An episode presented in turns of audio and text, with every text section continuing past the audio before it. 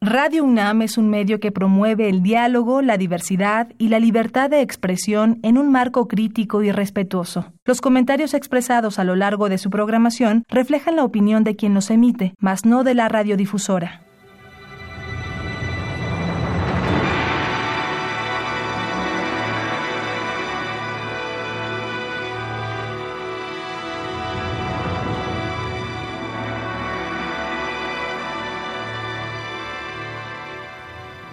Radio Universidad Nacional Autónoma de México presenta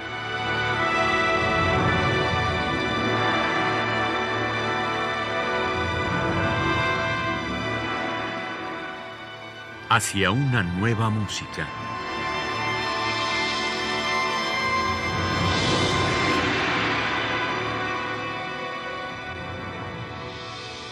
Programa a cargo de Ana Lara.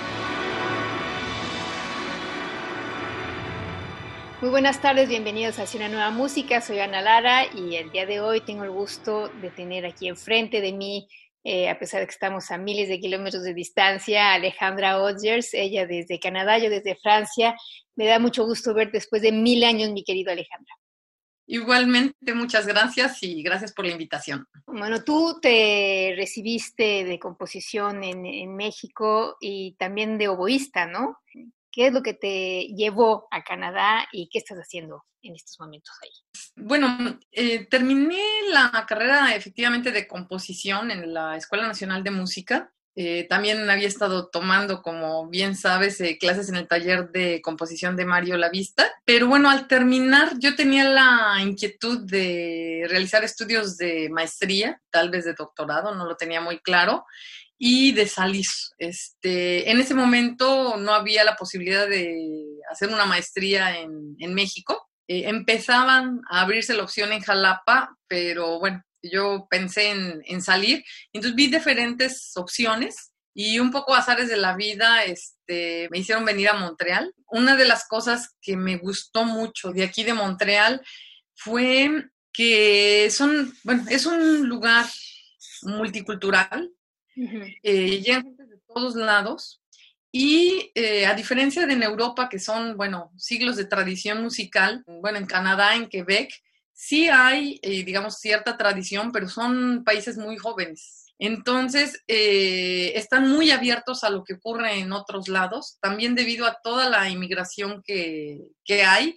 hay, pues, eh, gente de por todos lados del mundo y la gente en general está muy abierta eh, a, escuchar qué tiene que decir la gente de otros lados, muy abiertos a las culturas y bueno, y eso me encantó. En, en, cuanto a composición, eso digamos que se reflejaría en que los maestros están muy abiertos también a diferentes maneras de componer. No hay, quizá hubo hace unos años, al igual que en México, escuela de que se veía mucho cómo debe ser la música contemporánea, la música moderna, y sí hubo una época en la que había cierta, pues, escuelas o tendencias y se pensaba que tenía que ser la música de cierta manera, pero desde hace varios años y creo que cada vez más eh, se hace un poco de todo. Entonces hay la posibilidad de componer de muy diversas maneras y en general los maestros, por lo menos con los que me tocó a mí trabajar, estaban muy abiertos a dejarte componer, a escoger tu camino,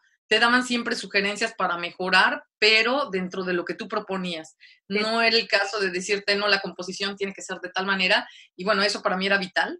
Entonces, pues he podido trabajar, este, pues haciendo lo que yo quiero, pero con buenos consejos y bien orientada. Entonces, bueno, me vine a hacer la maestría, originalmente era un año y medio, pero estudiando la maestría, una de las clases era orquestación. Y tuve un maestro que fue una maravilla, se llama Alan Belkin, y descubrí, yo les digo que me hizo descubrir la tercera dimensión, la perspectiva en los oídos. Entonces decidí quedarme a hacer un doctorado con él trabajando obras de orquesta. Este, entonces, pese a que antes había trabajado muchas obras de música de cámara, a partir de entonces he trabajado muchísimo para, para orquesta. Y bueno, y eso me hizo quedarme aquí al doctorado y más o menos esa es la historia. Bueno, vamos a empezar hablando directamente de tu música. La primera obra que vamos a escuchar se llama eh, Semeli a mí. Es una pieza para clarinete bajo. Cuéntanos de, esa pieza. Sí, bueno, para el programa de, hoy eh, traté de traer una variedad de, obras, tanto de instrumentación, hay de instrumentos solo, como es el caso de esta pieza, hasta piezas con orquesta y coro, y eh, también de diferentes épocas. Semeliami es una de las primeras piezas que, compuse eh, por allá, este, antes incluso del año 2000. Fue una, la primera versión de esta obra fue una obra para oboe, solo. Eh, tomando en cuenta que yo soy oboísta, o era, digamos, porque hace mucho que no toco, este, quise, quise explorar este instrumento y compuse una obra bueno, para este instrumento solo querían que fuera una obra más o menos larga. Eh, tú sabes que el oboe este, es un poco complicado, la embocadura, y tocar mucho tiempo, este, los labios se deshacen. Entonces, escogí una obra en la que hubiera mucho silencio. Un tema, lo hice en forma de tema y variaciones, entonces es un tema con poquitas notas, mucho silencio, y cada vez que se repite el tema, voy agregando, voy agregando, voy agregando hasta llegar a un punto culminante y después se va el proceso inverso, entonces vamos quitando notas para regresar este, a nuestro tema original. Entonces, en forma de arco.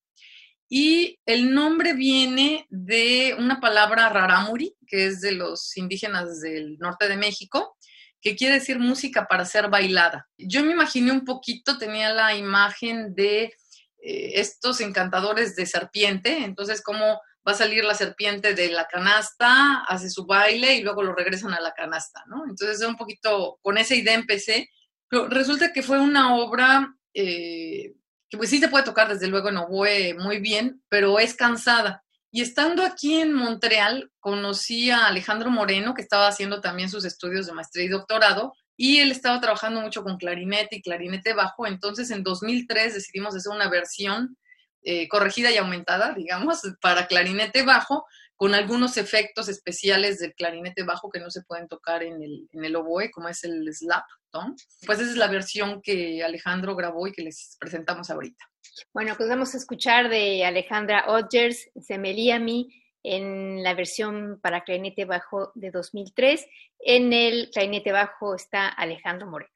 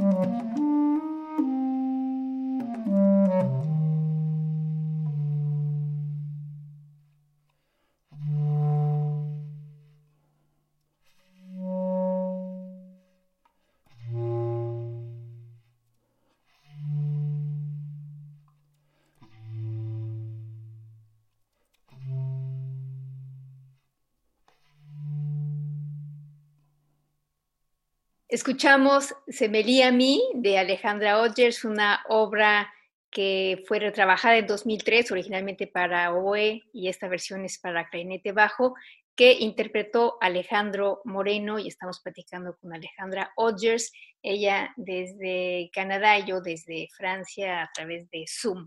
La siguiente obra que vamos a escuchar es una obra de 2004 y es una obra para orquesta y coro mixto a ocho voces, una gran obra, ¿no? Cuéntanos un poco de cómo surgió, la escribiste especialmente para el concurso o tú ya tenías idea, cuéntanos un poco el génesis. Ajá. Este, durante mis estudios de maestría con José Evangelista, eh, aquí en Montreal, em, compuse una obra que se llama Drog Miodha, bueno, que quiere decir mala noticia.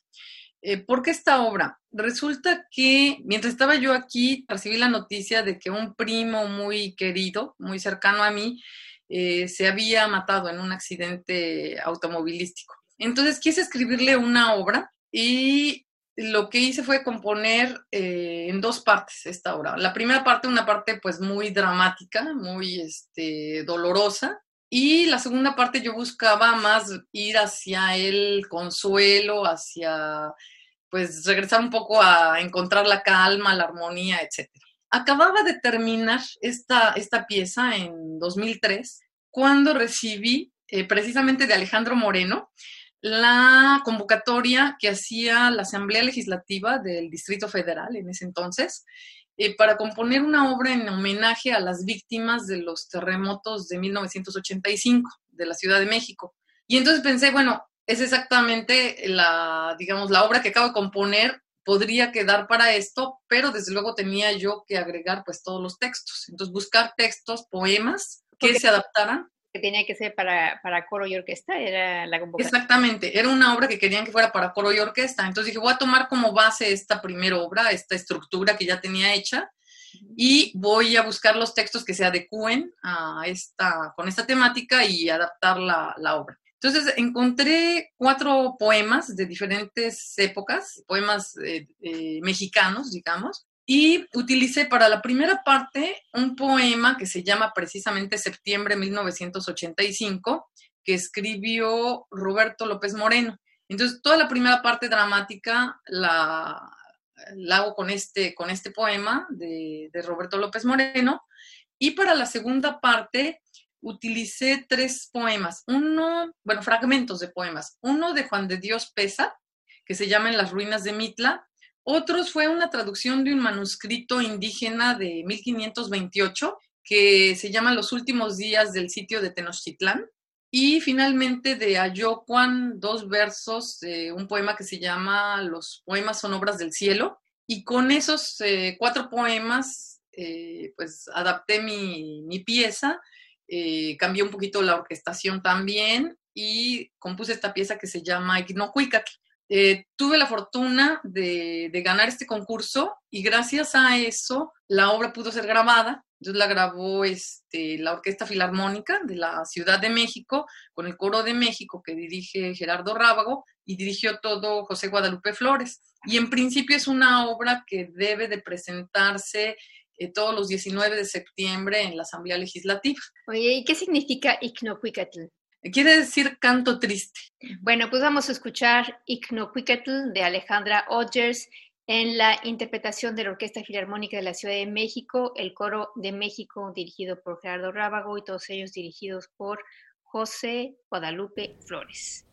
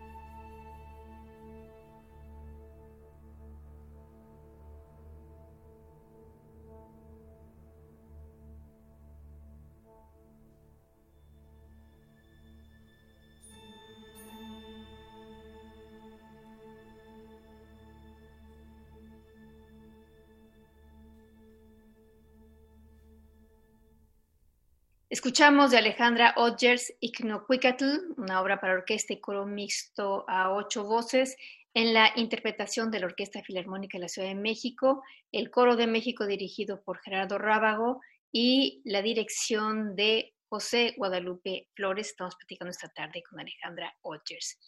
La siguiente obra es una pieza con sonidos electroacústicos que se llama P. Le Voyage, una obra de 2017 y esta obra a mí me, bueno, me llama la atención por, por varias cosas. En primer lugar, por las historias que cuentan las mujeres, que ahorita nos vas a decir que, este, quiénes son y por qué. y hay un niño también, creo, ¿no? Y, y luego los, los sonidos de, de los instrumentos que, que, tú reelaboraste. me llama sobre todo la atención porque es muy distinto a, a, a cómo trabaja los instrumentos en las otras piezas de las que oímos y los que vamos a, escuchar. Cuéntanos un poco de esta pieza, si es algo eh, em, que, sale de, tu producción o, o, cómo, cómo se inserta en tu trabajo. Eh, efectivamente es, es, una obra, bueno, que conocemos como electroacústica, entonces es una obra que realicé, digamos, en la computadora, transformando sonidos y pegando sonidos en la computadora.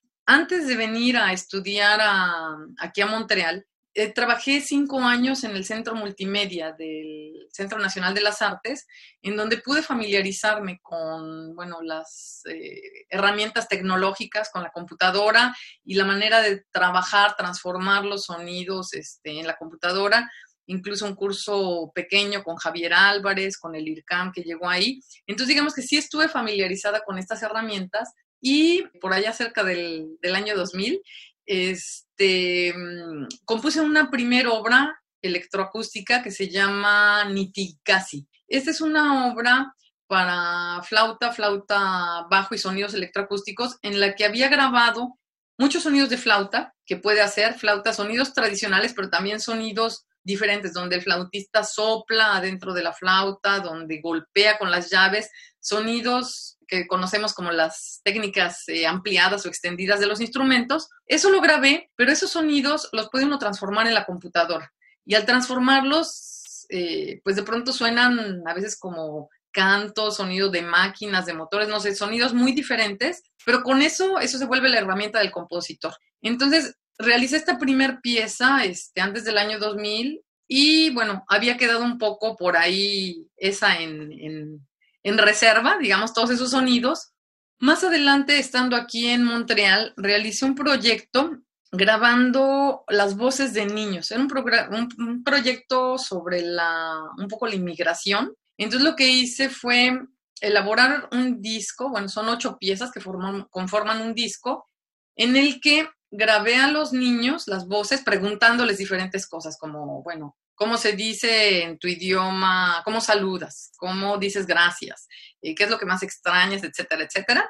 Y con las voces en diferentes idiomas compuse pequeñas piezas a las que había agregado instrumentos acústicos. Salió un proyecto eh, que me gustó, sí, el, el, el, resultado, y entonces unos años después me... Eh, bueno, me contactaron y propuse un proyecto en el que iba a grabar, a, en este caso eran adultos, inmigrantes de diferentes partes del mundo, en los que íbamos a realizar en conjunto un proyecto.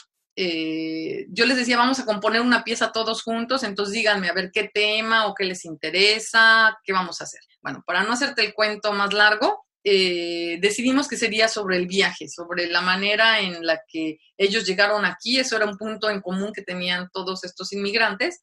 Y entonces la idea fue que les hiciera preguntas, los entrevistara, preguntándoles, bueno, cómo fue el viaje, por qué decidieron venir aquí, qué cosas extrañan más de su país de origen, qué cosas les gustan de este nuevo lugar, etcétera, etcétera. Y con esas respuestas en diferentes idiomas, yo en la computadora fui armando la pieza. Tomé como base eh, la trama, digamos, sonora de mi otra pieza, Niti Casi. Entonces, esa era ya, digamos, como una especie de viaje que comienza y termina, pero en ese agregué las voces, las respuestas de estas personas, platicándonos de su experiencia en lo que fue el inmigrar de sus países a, aquí a Canadá, a Montreal. Bueno, pues vamos a escuchar le Voyage, una obra de 2017 de Alejandra Odgers.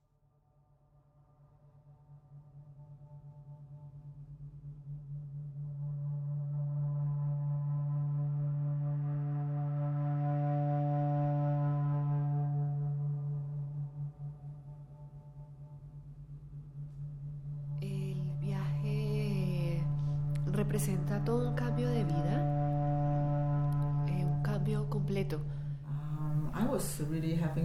motion Y sobre sickness. todo I empecé slept a all the valorar time. muchas Most of the cosas time I que slept. realmente no creía que tuvieran tanto valor en mi vida.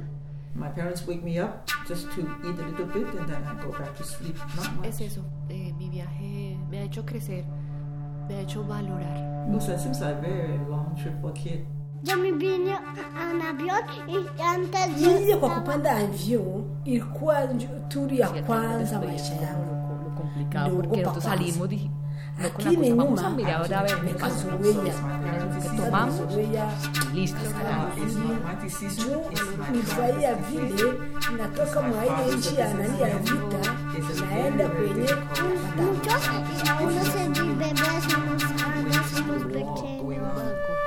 So he sees that. He said that really not good for, uh, for, for my family, for the kids' education or the future. So that's why he, you know, he made the decision. We left the country. Que, no pensé que fueran tan importantes. no perdamos eso que, que en el fondo tenemos todos que tenemos un niño que es el que nos da la alegría la creatividad el riesgo la aventura y, y aprovechar eso. y, saber que una obligación moral y dejar una huella. alegría huella de, tener mente abierta y-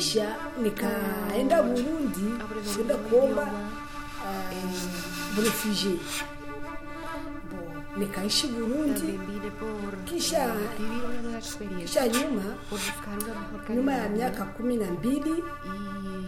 Kumi na mbili kumi na tano nyuma ya miaka kumi na tano njo nikabahatika kufanya interview. Njo nikapanda, nikapanda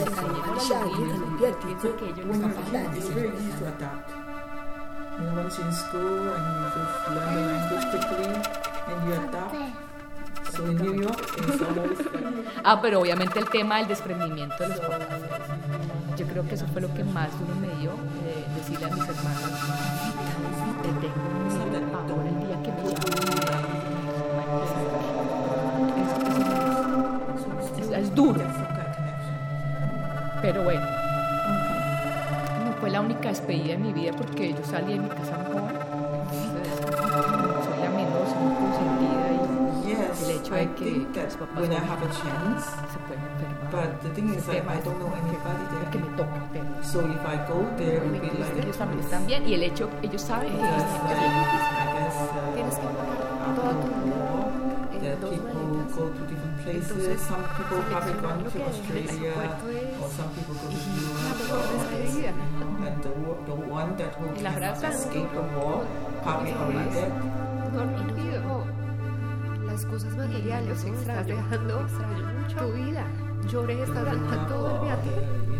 The, fue un viaje feliz. cannot escape the Pero bueno, un viaje dead. la expectativas, trabajo. Y, y a pesar de todo tenía que ser yo pienso que ese es el positivo. mensaje. Dejas, dejas todo. buscar una paz interior, estar tranquilos, eh, no pensar tanto en no compararnos.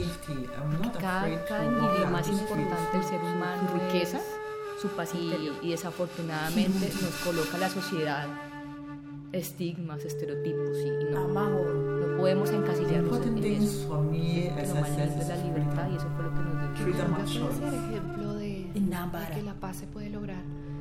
De que si nos Que lo más importante del ser humano es su paz interior. a unos acuerdos, amani es posible amani entender el punto de vista del uno y del otro y vivir en amani vivir en paz. peace. De que la paz la podemos alcanzar. Peace. Quiero paz, amani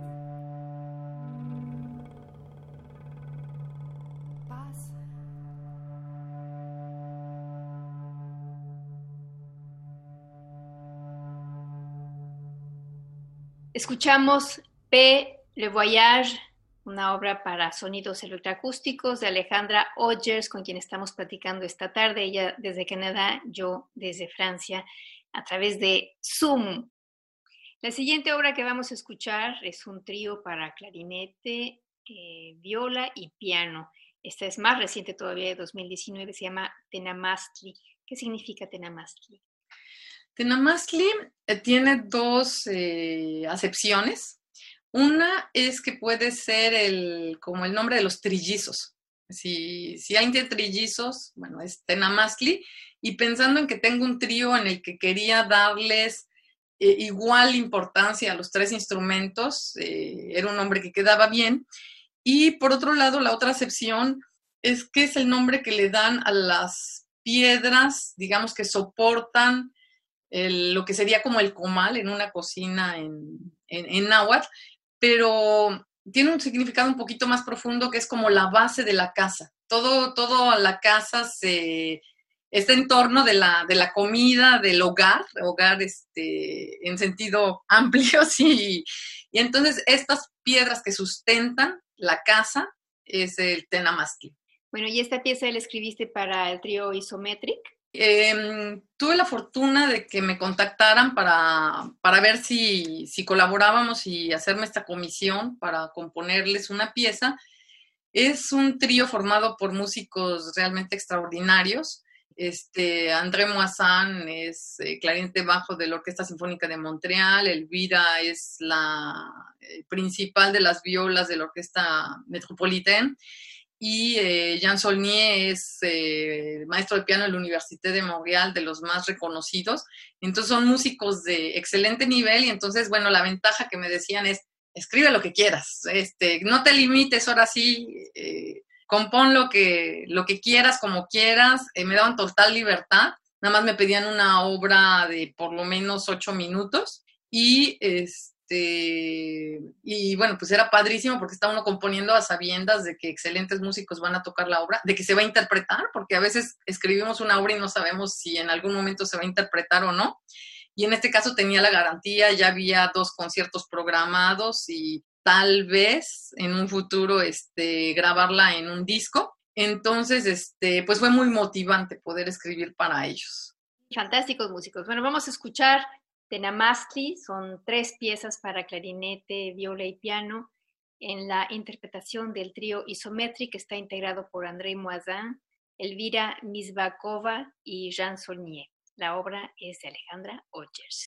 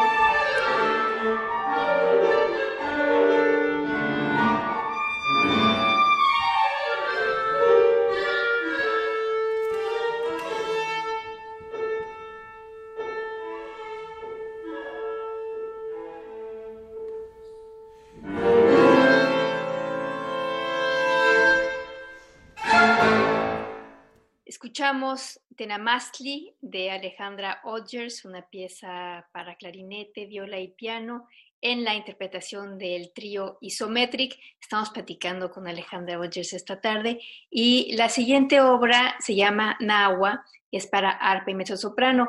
Aquí eh, regresamos un poco a la conversación del principio del programa, cuando hablabas de, las clases que tomabas con eh, y de tus estudios de, de porque creo que a lo largo de, todo este programa hay varias pistas que nos, dicen que, realmente tienes un interés especial en, este, estas otras eh, culturas o culturas ancestrales, no solamente de la mexicana, sino también de, otros lugares y ese es el caso de esta, de esta pieza, ¿no? Cuéntanos.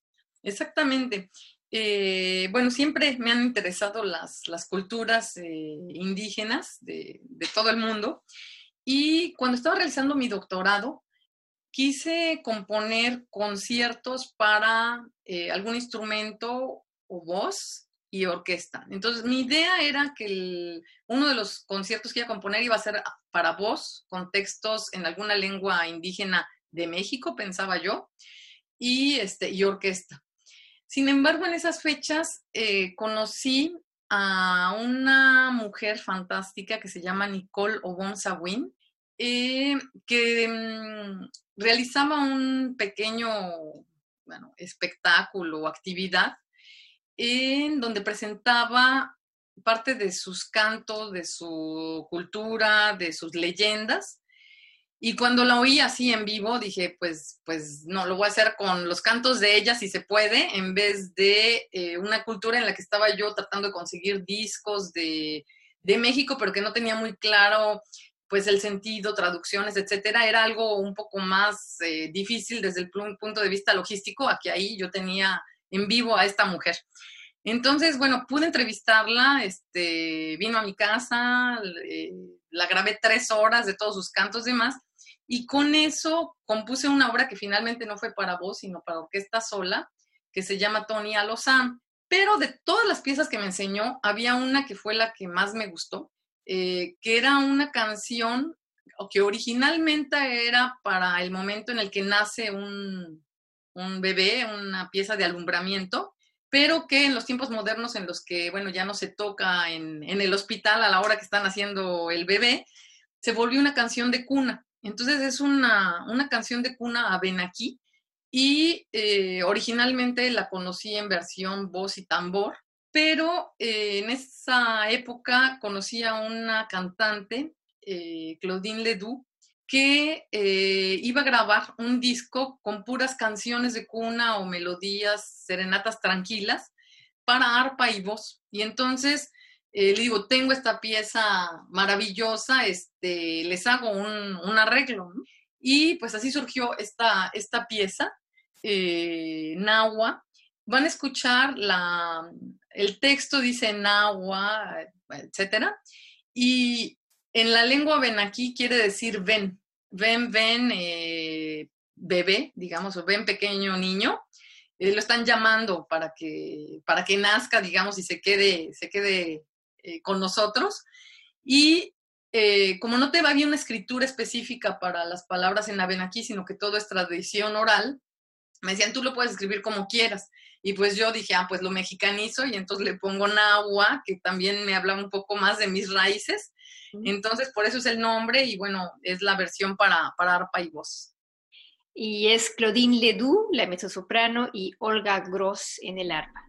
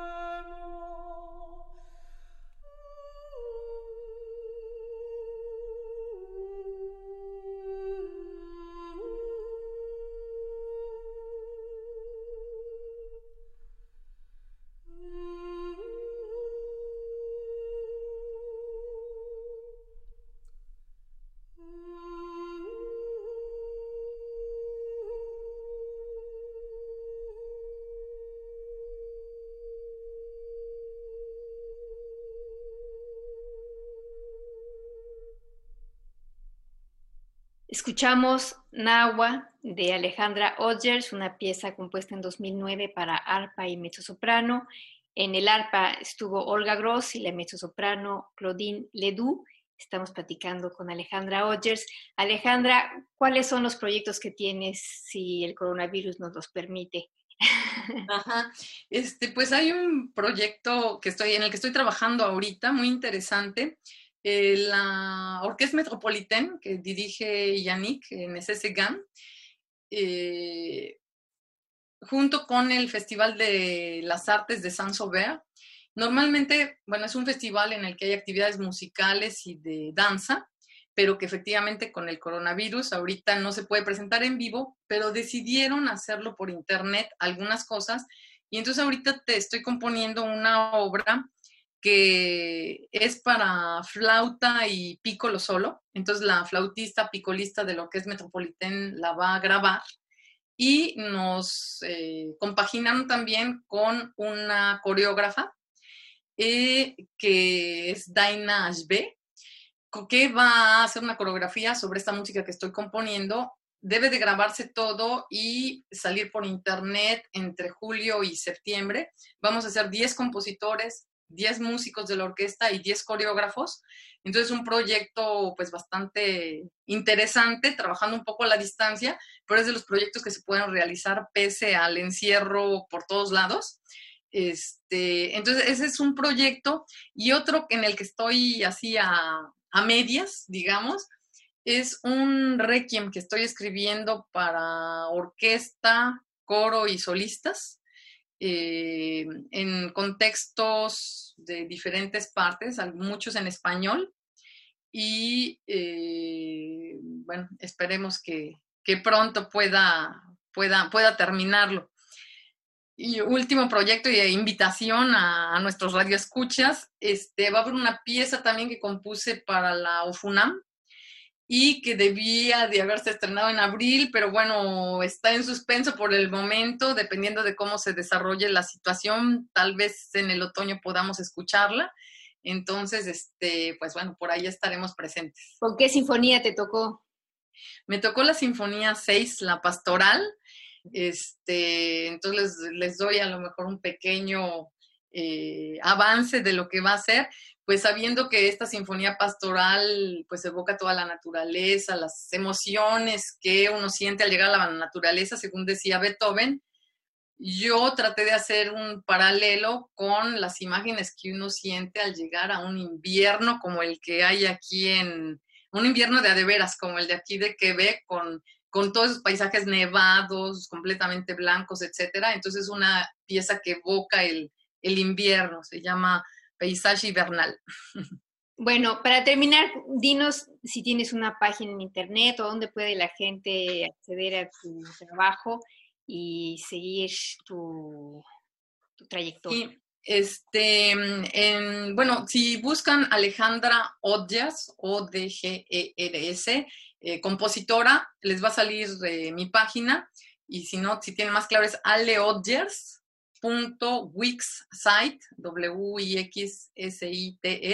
ecom y ahí, bueno, está mi lista de obras, algunos videos, algunos pequeños fragmentos que se pueden escuchar. Pues muchas gracias, Alejandra, por haber aceptado esta, esta entrevista y este, gracias a ustedes también por habernos acompañado. Yo soy Ana Lara, en la producción estuvo Alejandra Gómez y les deseamos que pasen muy buenas tardes.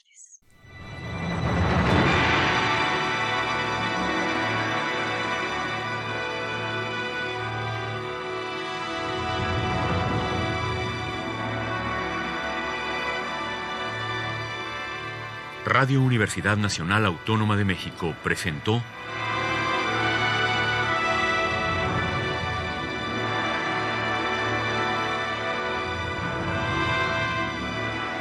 Hacia una nueva música.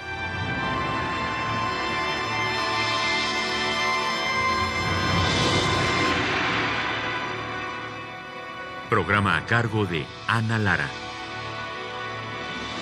Radio UNAM. Experiencia sonora.